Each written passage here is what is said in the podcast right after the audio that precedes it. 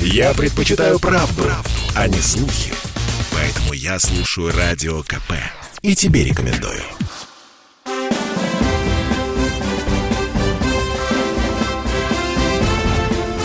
Предыстория. Мысли, факты, суждения. На радио «Комсомольская правда». Жить стало лучше, жить стало веселее. Здравствуйте, друзья! Предысторию вспоминает Иван Панкин. Сегодня у нас необычный выпуск. В гостях у меня писатель Ланна Паршина, которая написала книгу «Тайны семьи Сталина. Исповедь последнего из Джугашвили». Эту книгу ей помогла издать медиагруппа «Комсомольская правда». Также заказать электронную версию или книжную версию можно на нашем сайте shop.kp.ru. Обязательно закажите. Книга обещает быть интересной. Ну, судя по тому, что я прочел, по крайней мере, точно. И совсем скоро в ходе нашего разговора вы сможете в этом убедиться. Лан, здравствуйте.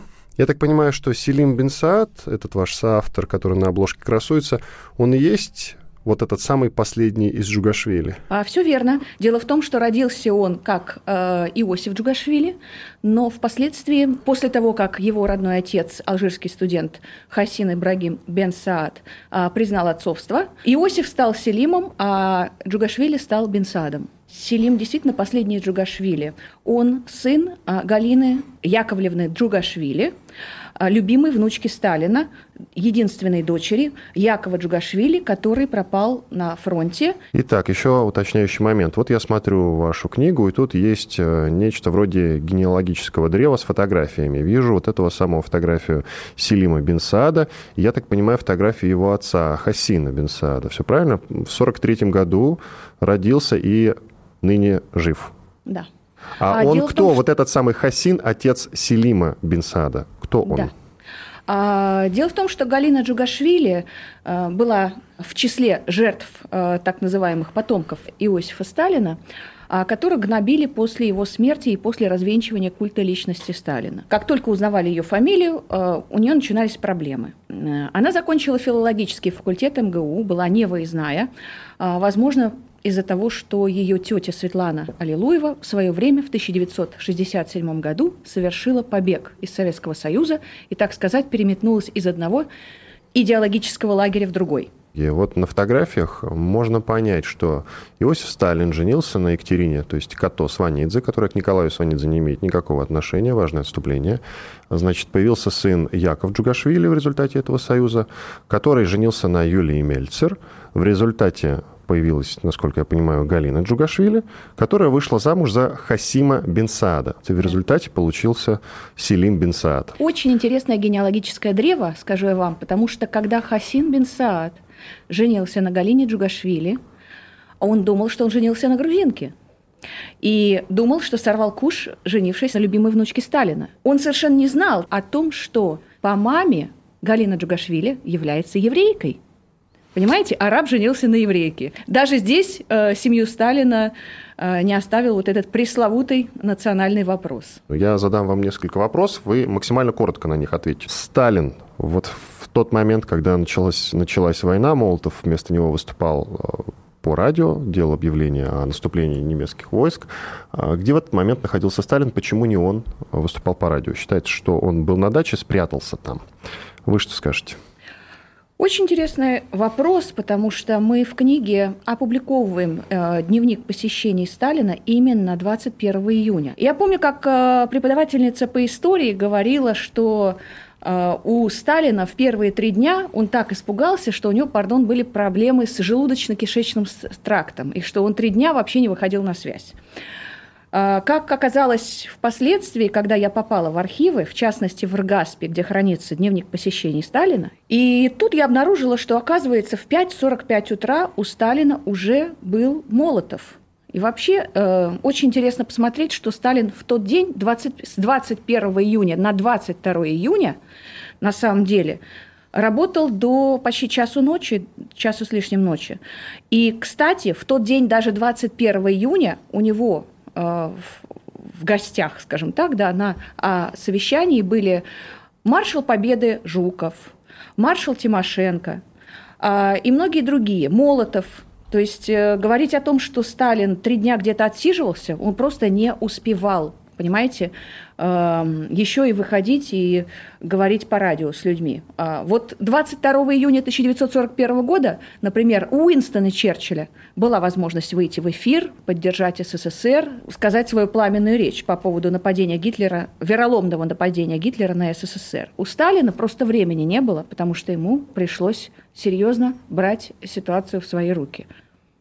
А что мы видим из архивных документов? Поверьте мне, вы бы не встретили более ярой антисталинистки до написания этой книги, чем я. Но я люблю факты. Прежде всего, я журналист. И я сопоставляю факты, документы, свидетельства очевидцев, проверяю аутентичность каждой бумажки для того, чтобы составить полную картину происшествия.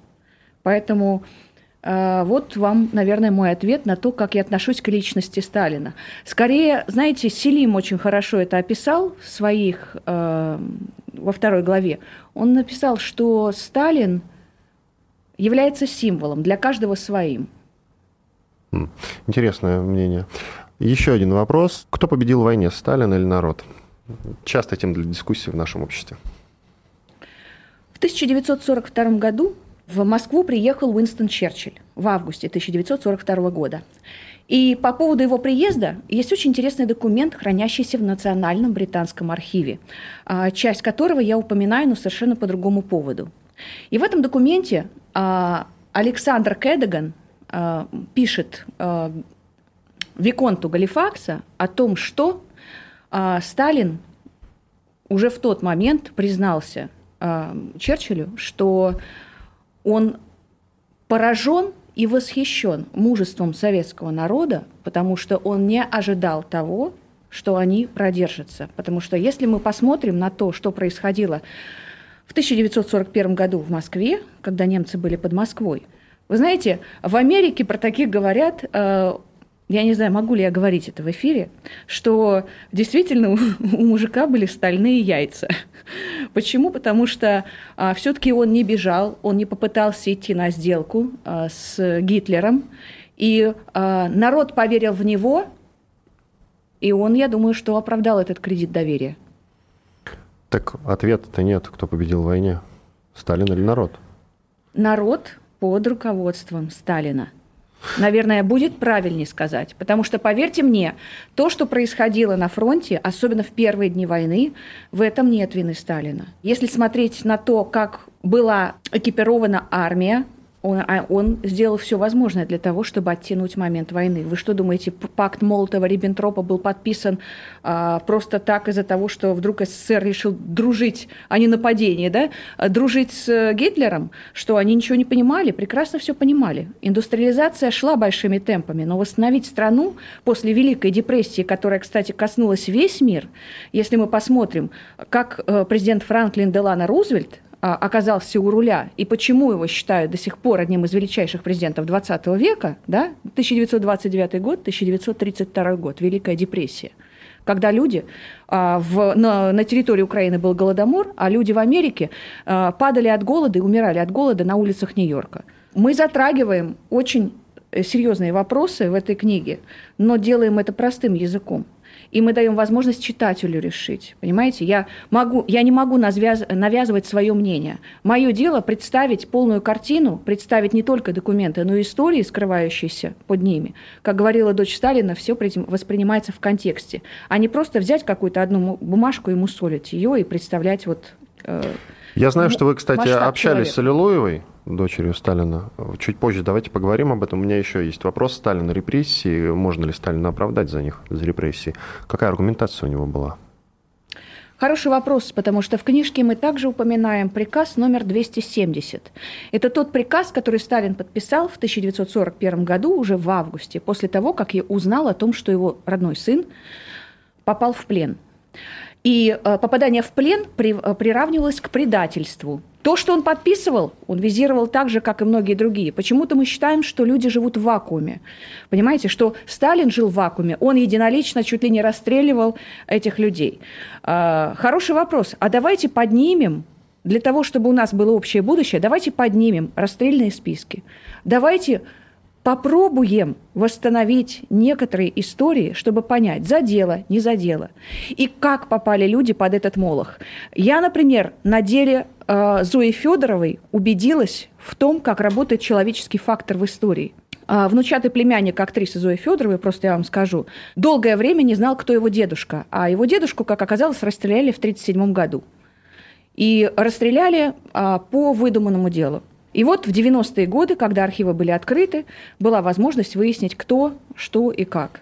В Российском государственном архиве, куда может попасть всякий, там хранятся дела военнопленных.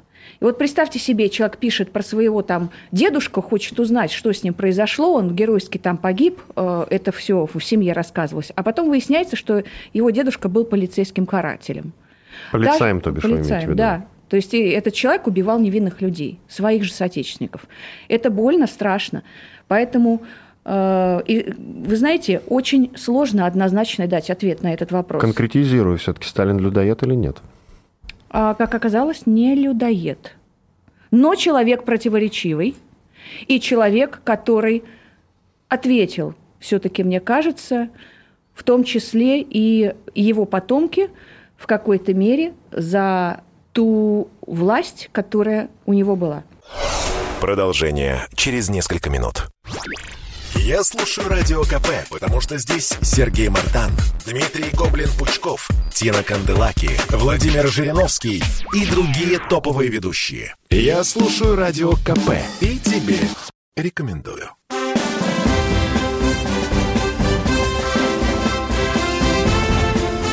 Предыстория.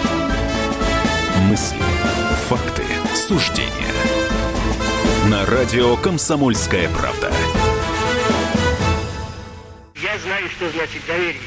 Оно, естественно, возлагает на меня новую дополнительную обязанность. И, стало быть, новую дополнительную ответственность. В студии радио «Комсомольская правда» по-прежнему Иван Панкин. Вместе со мной писатель Лана Паршина. Мы обсуждаем ее книгу, которая называется «Тайны семьи Сталина. Исповедь последнего из Джугашвили», которую она выпустила совместно с медиагруппой «Комсомольская правда». Можно ли назвать Сталина жестоким человеком? Жестокий, я думаю, да. Но впоследствии, понимаете? А, мы пока, я вам объясню. что значит? А, вот у нас в книге есть три главы. Первая – это «Родом из детства».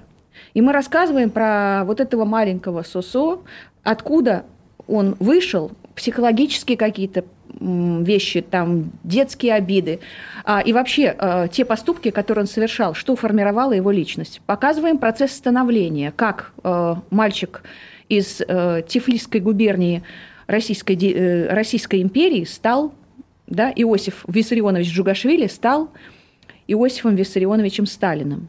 Задаемся вопросом, почему а, он взял себе именно это имя. Ведь а, на самом деле, если нам посмотреть на многих партийных а, деятелей того времени, Троцкий взял фамилию Троцкий, раньше он был кто? Бронштейн.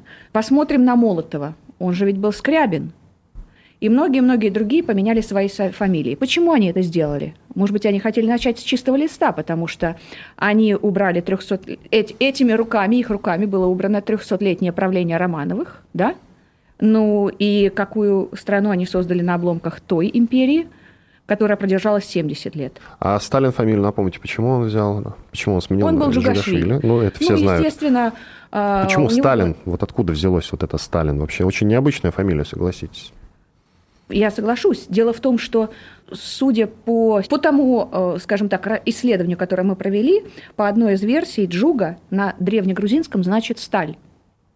А Сталин, как бы по-русски, да, это как человек из стали. Вот он действительно выковал себя сам. Потому что если мы посмотрим на Иосифа Джугашвили, мальчика, который родился третьим ребенком, но был единственным ребенком у э, Екатерины Геладзе, да, единственный, кто выжил – он переболел оспой, он выжил, мать его каким-то образом вымолила.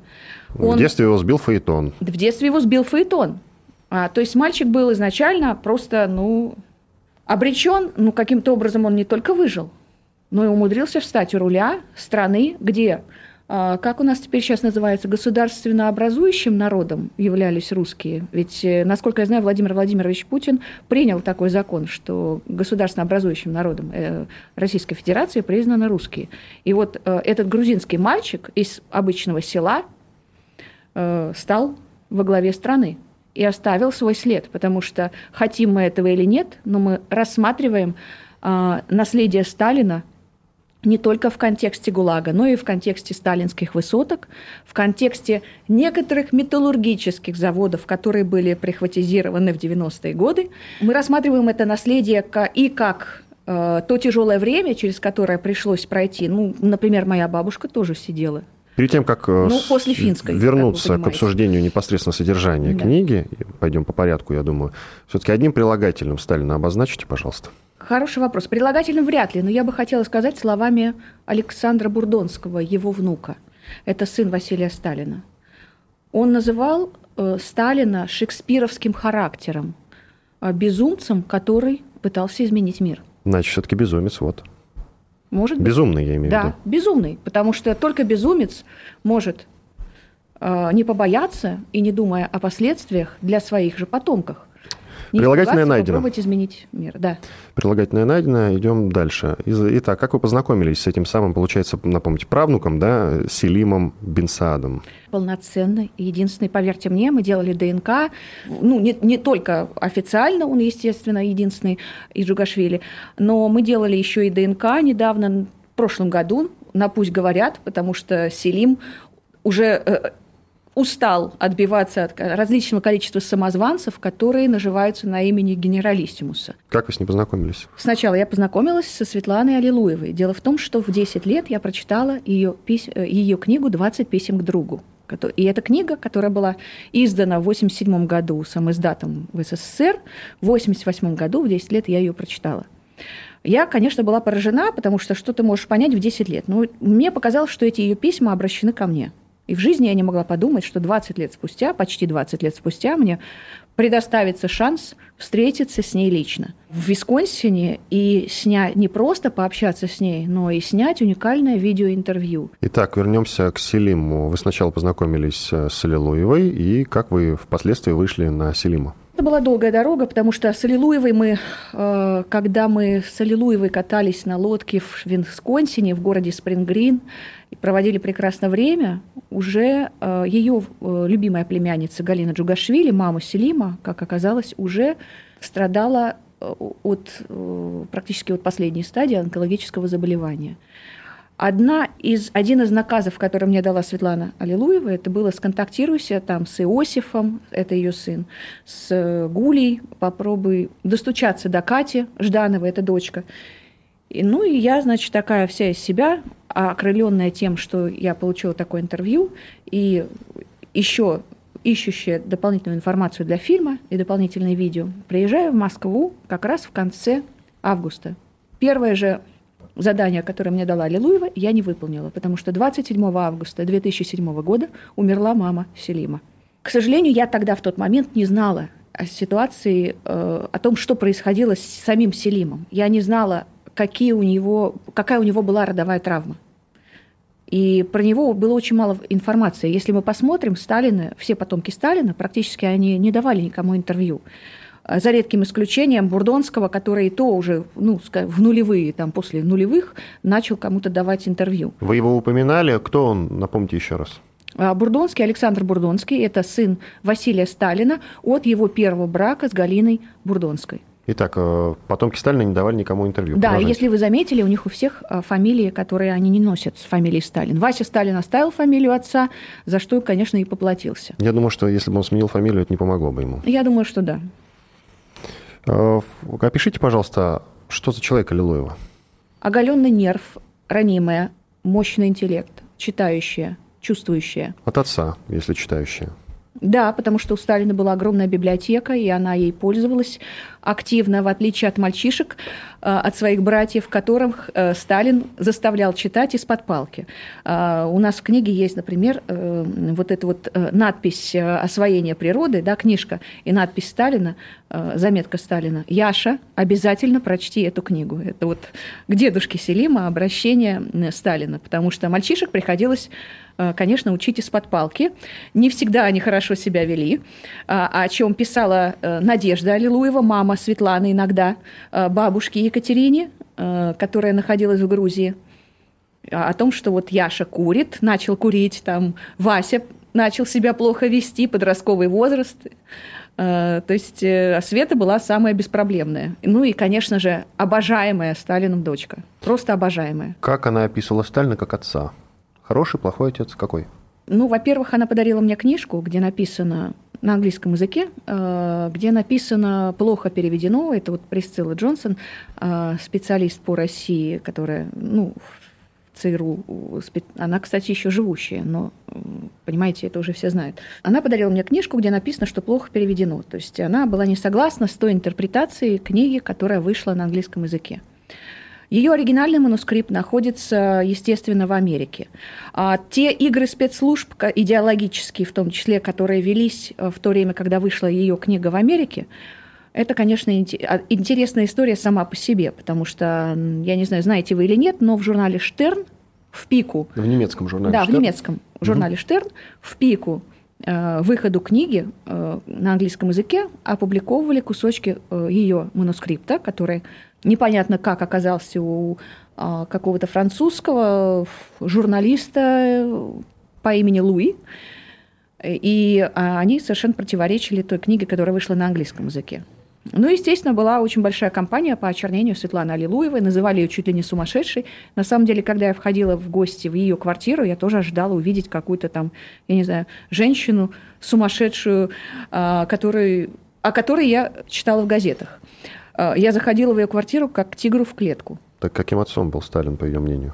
Очень хорошим. Он ее любил, он ее баловал, да, но он э, смог по мере возможности дать ей детство.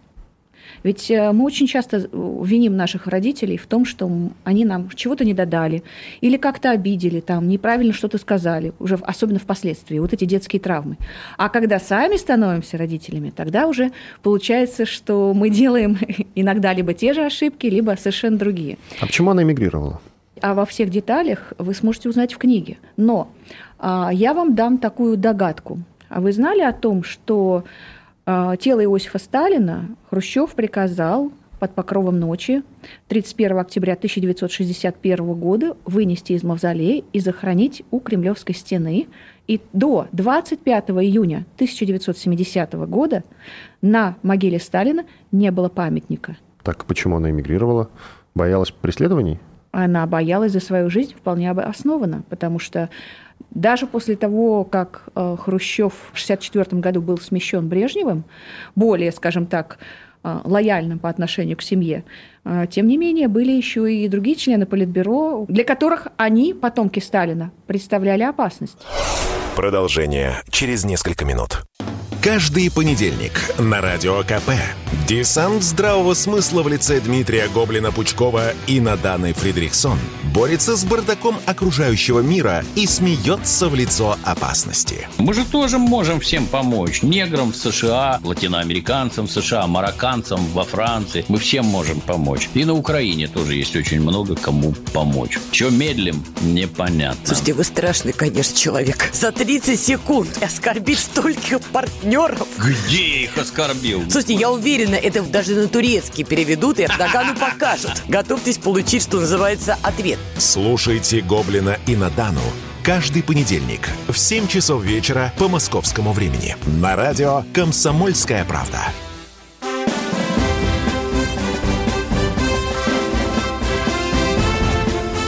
Предыстория. Мысли, факты, суждения на радио «Комсомольская правда». Говорят, что победители не судят, что их не следует критиковать, не следует проверять. Это неверно.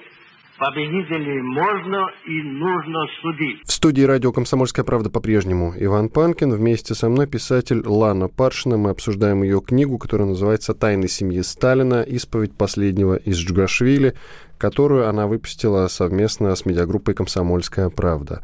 Ее соавтор Селим Бенсаат, он и есть тот самый последний из Джугашвили.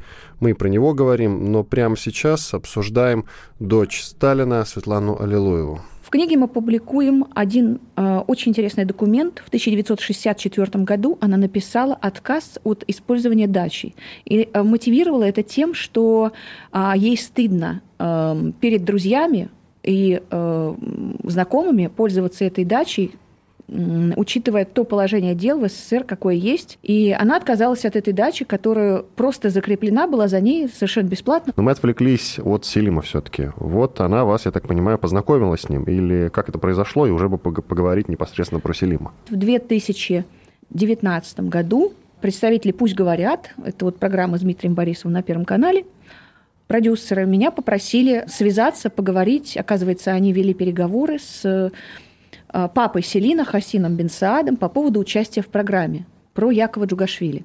Я э, поговорила с ним, мы обсудили много чего нового, интересного, очень приятный э, мужчина, интеллектуал, говорящий на пяти языках, прекрасно говорящий по-русски. Тогда он согласился участвовать в программе про Якова Джугашвили с условием, что, конечно же, мы сможем а, опровергнуть э, очень много лжи, которая а, крутится вокруг имени Якова Джугашвили.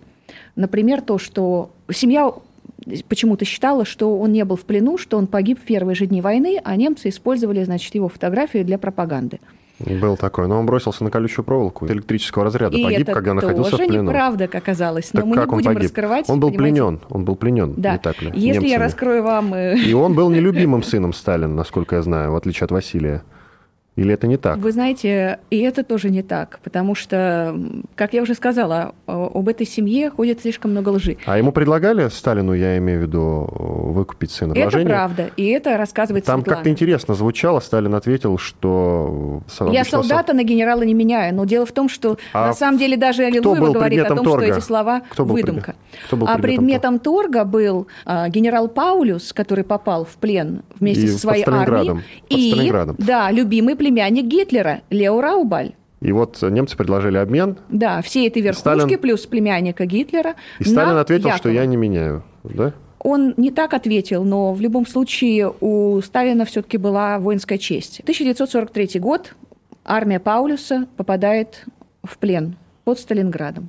И Сталину по дипломатическим контактам предлагают обмен. Но, естественно, он отказывается. А как бы вы Формулировка «я поступили? простого солдата на генерала не меняю». Нет, э, это было впервые высказано в фильме. Я солдата на фельдмаршала не меняю.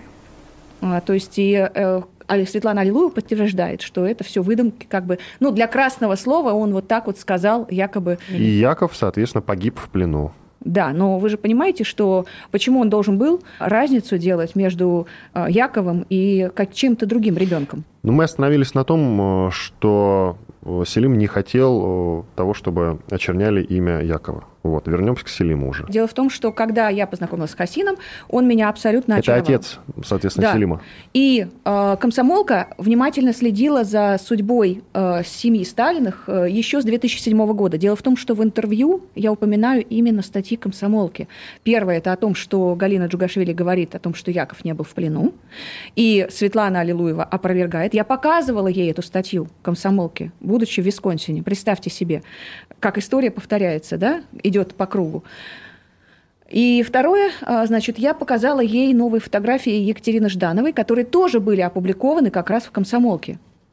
Ее историю. Единственное, что я не смогла показать, это тот жуткий дом, в котором она жила. Те условия жуткие, в которых жила Екатерина Жданова. Давайте напомним, кто такой Жданов. Жданов – это второй, э, бывший, соответственно, второй секретарь ЦК КПСС, ну, во времена Сталина, разумеется, один из его ближ- Соратник. ближайших соратников. Да, это Андрей Александрович Жданов. А, но... Но мы говорим, а, вот вы упоминаете дочка- имя, я так понимаю, да. про дочь говорите, Да, правильно? но мы а, упоминаем в книге дочь Светланы Аллилуевой от так называемого династического брака между ней и сыном основателя династии Ждановых Андрея э, Александровича Жданова Юрием Ждановым. Селим что за человек?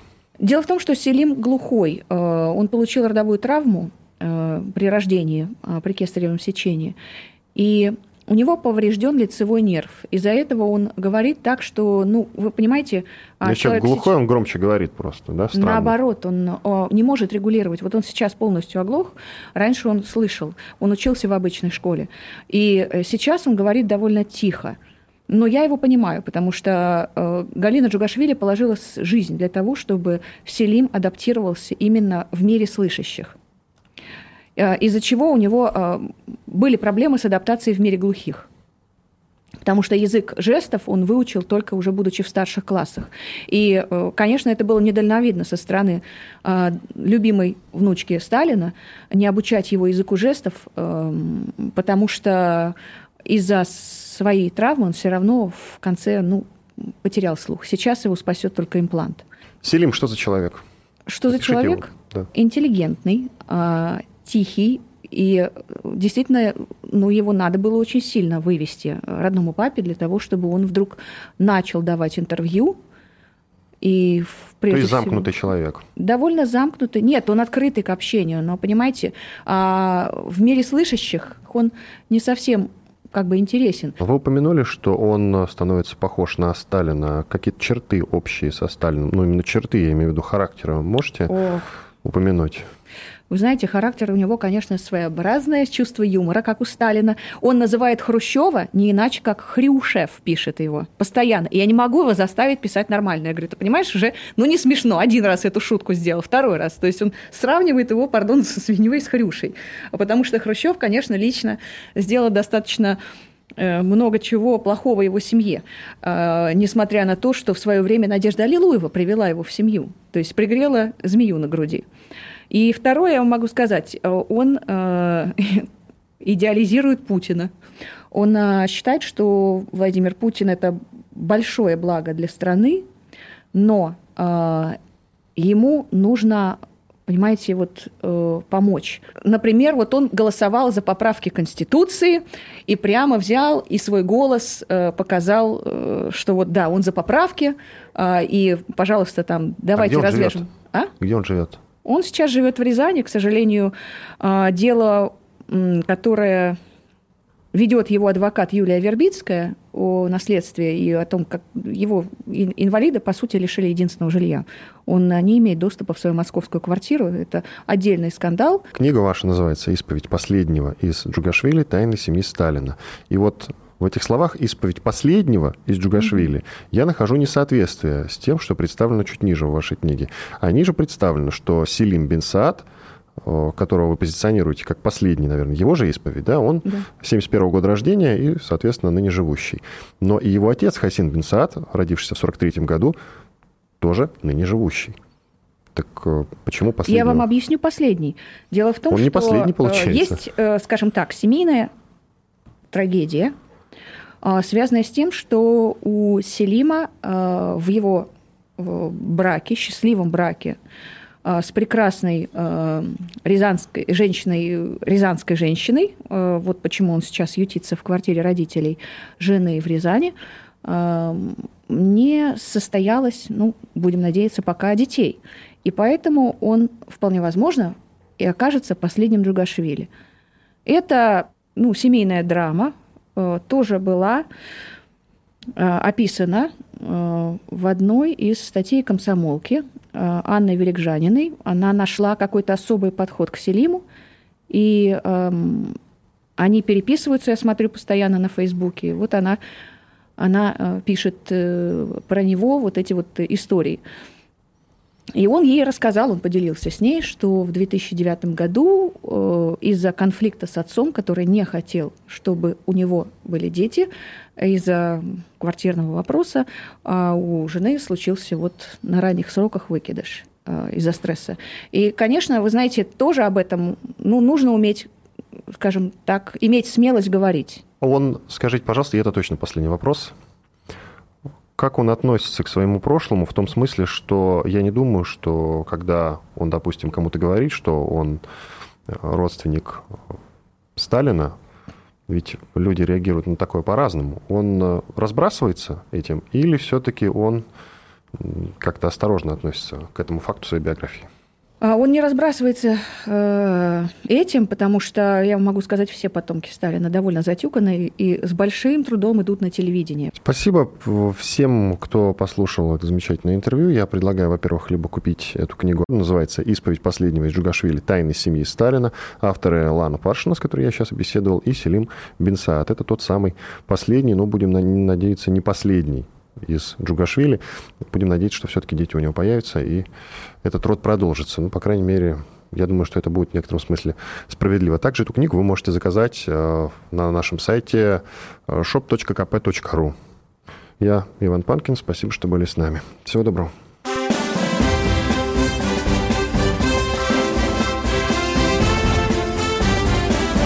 Предыстория. Мысли, факты, суждения –